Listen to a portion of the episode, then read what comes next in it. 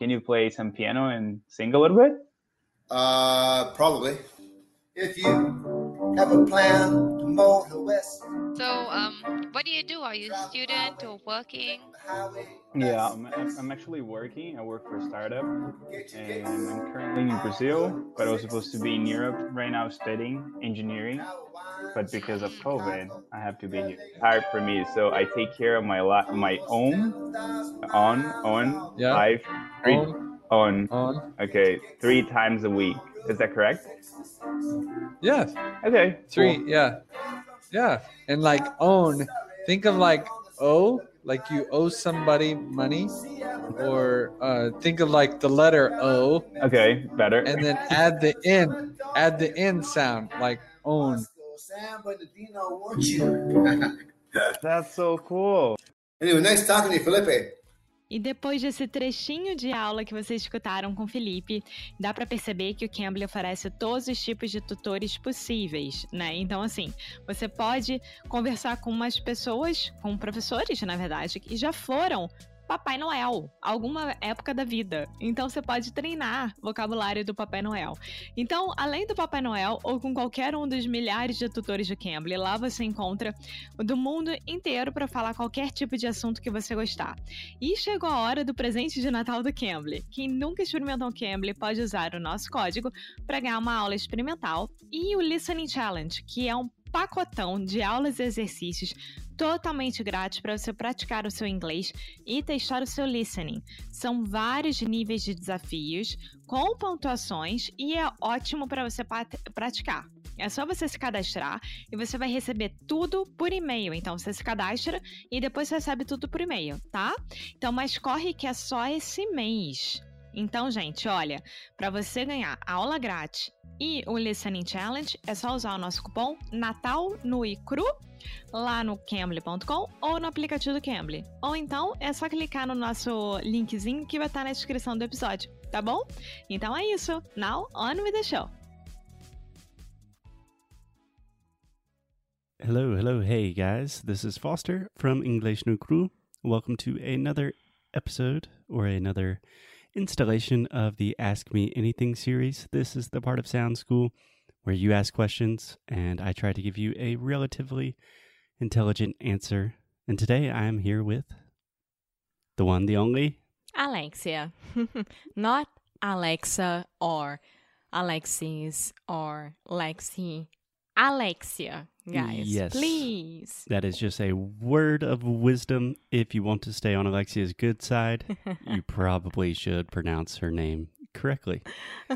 So today, Alexia, we have some interesting questions, and I thought it would be fun if you sat in on the conversation. yeah. Well, we have this part on Sound School, as Foster was explaining, but some of the questions we think it's really cool to do it as an episode Yeah, and share it with everyone.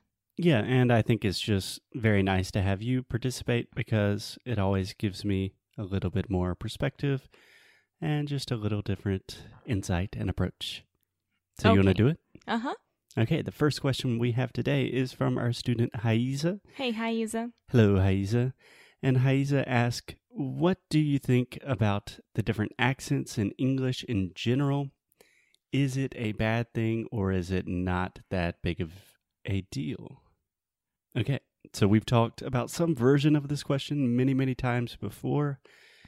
Alexia, do you want to give a your first opinion about this? Obviously, I have a lot of opinions about this. I don't think it's a, a big deal at all. I think that, I mean, there are different accents in English, right? British English, Australian English, Irish English, American English. So, I mean, when I'm, I don't, I don't think it's a big deal.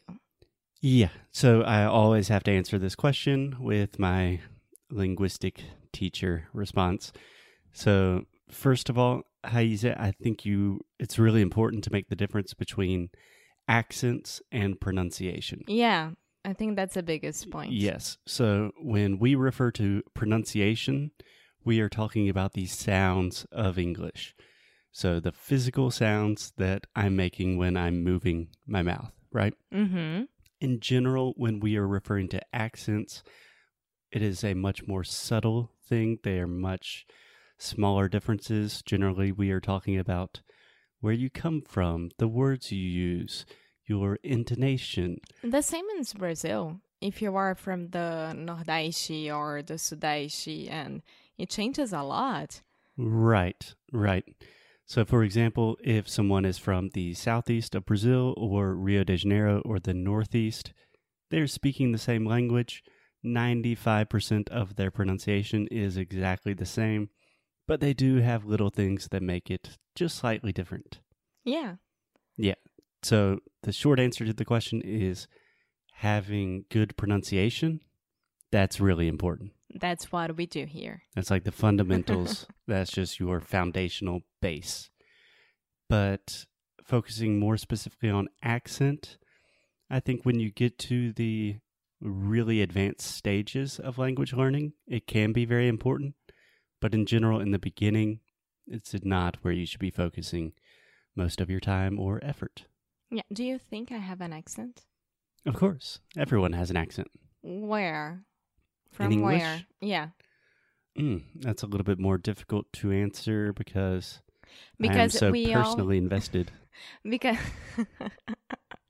when a, a Brazilian is talking in English, most of times you can see that it's a Brazilian. Most of the time.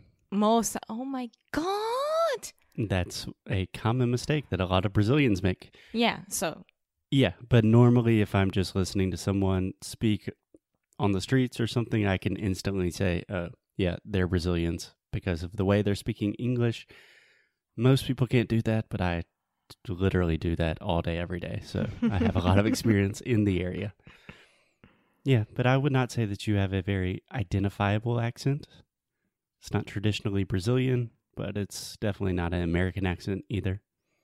that's interesting. People will be like questioning where is Alexia from if they don't know it. Yeah, I think that's a good thing. So, getting back to Heise's question, uh, hmm. When I am thinking about accents, I really think there are two ways you can approach this. First, the best accent that you can probably use is just imitating the person that you're talking to. In general, that's what I'm trying to do. For example, if I'm in Rio de Janeiro, I will have more of a Carioca accent.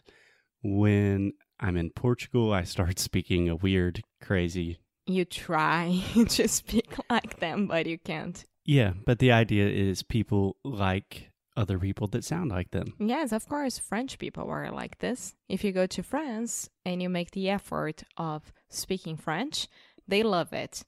Yeah. It's more or less like this. Of course, it's it's not the same, but it's more or less like this. Yeah, all people like people that sound very similar to them.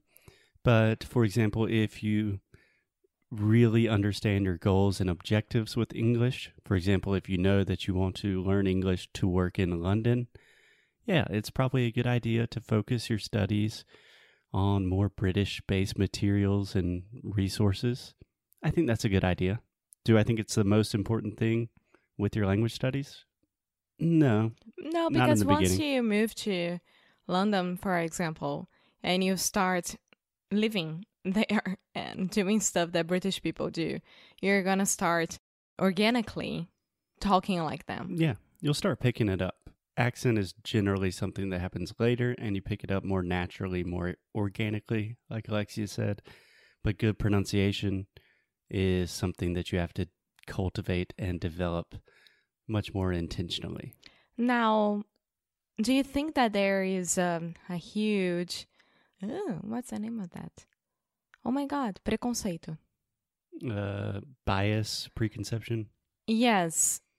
No, not preconception. Yeah, you could say that. I would say a bias, a stereotype against. Against Southern accent from the United States. Yeah, depends on where you are, who you're talking with.